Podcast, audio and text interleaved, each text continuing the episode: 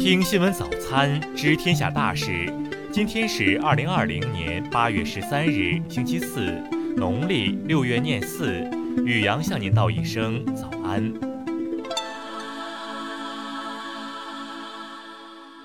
先来关注头条新闻：有外国新冠疫苗已通过国家注册，我国进展如何了？张文宏这样说。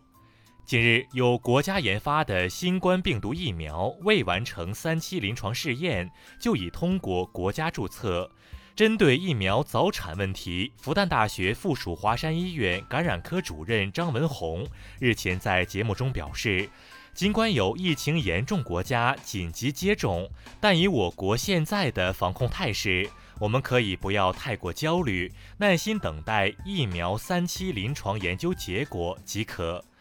张文宏说，目前世界上最快的进度及进入了三期临床试验的，包括我国的陈薇院士团队的腺病毒载体疫苗，还有杨晓明教授团队的灭活疫苗。最终哪个疫苗会最先完成三期临床试验，哪个疫苗最先获得最准确的临床研究结果，我们还在拭目以待。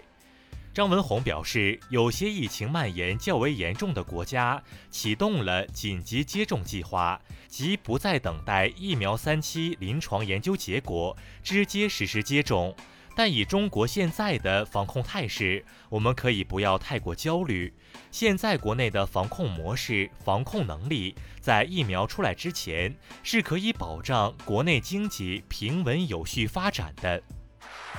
再来关注国内新闻，国务院联防联控机制日前发布通知，要求各地加大市场疫情防控工作推进力度，加强统筹调度，开展农贸集贸市场可能存在的风险大排查，确保市场防疫工作全方位、全链条、无死角。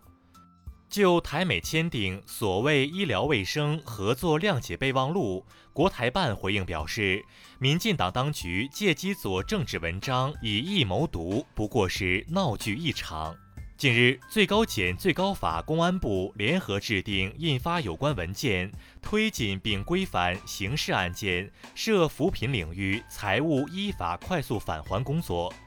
中国科协发布的报告显示，我国科技人力资源总量继续保持世界第一。近两年新增科技人力资源中，研究生层次的女性占比超过一半。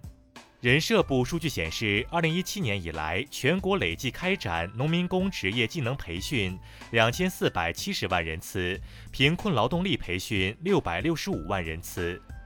文旅部近日发文明确，恢复开放的演出场所应当严格执行人员预约限流措施，剧院等演出场所观众人数不得超过剧院座位数的百分之五十。香港特区政府昨日发布公告称，根据中央人民政府的指示，暂停履行港德移交逃犯协定，搁置港法移交逃犯协定。据长江水利委员会初步预测。三峡水库十四日前后将出现一次五万立方米每秒以上量级的入库洪水。再来关注国际新闻，最新统计数据显示，二零二零年前六个月总计有五千八百一十六名美国人放弃国籍，环比增长百分之一千二百一十。美国前副总统、民主党总统候选人拜登十一日宣布。已选定非裔女性联邦参议员卡马拉·哈里斯为其竞选搭档，民主党副总统候选人。国际劳工组织十一日发布公报说，全球超过百分之七十正在上学或产学结合的青年，因新冠疫情受到不利影响。百分之六十五的青年表示，自疫情发生以来，学习时长有所减少。截至欧洲中部时间十二日十时，全球累计新冠确诊病例超两千万例，累计死亡病例超七十三万例。美国和巴西在此两项数据上均处于全球前两位。俄罗斯卫生部长十二日表示，俄将在两个星期内生产出首批新冠病毒疫苗，疫苗将首先满足本国公民需要。德国外长马斯日前表示，北溪二项目对德国和欧洲的能源供给和安全非常重要。美国的所谓制裁既不合理，也违反国际法。当地时间十二日，英国官方数据显示，受新冠疫情封锁措施影响，英国经济在四月至六月间萎缩了创纪录的百分之二十点四。伊朗司法部十一日向外界透露，伊当局逮捕了五名伊朗人，涉嫌为以色列、德国和英国搜集情报及敏感信息。再来关注社会民生新闻。日前，全国各地多个餐饮烹饪协会接连发出倡议，号召餐饮企业主动提供小份菜、半份菜，引导消费者主动打包，深入做好光盘行动。针对外国人光脚踩扶手、攀爬等不文明行为，大连地铁昨日回应称，强烈谴责此行为。无论是哪国人，在中国都要必须尊重中国的法律法规。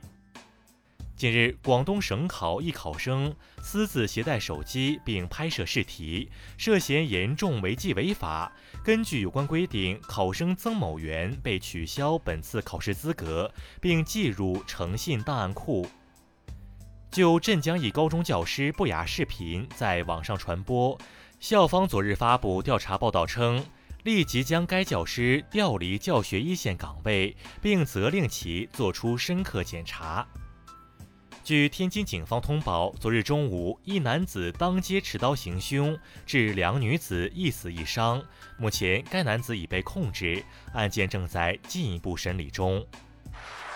再来关注文化体育新闻。昨晚，中超联赛进行 B 组第四轮比赛，北京国安三比一战胜河北华夏幸福，上海上港二比一逆转武汉卓尔。中国乒乓球队奥运模拟赛继续进行，男单樊振东四比一击败于子洋，打进四强；许昕状态欠佳，零比四惨遭徐晨浩横扫。近日，纪念孙中山先生逝世九十五周年文物文献展在上海市档案馆开幕，共展出三百余件实物、图片。今年三月至七月，山东省文物考古研究院研究济南梁王遗址时，发现战国时期的古城遗址，目前正在对该城址进行保护性回填。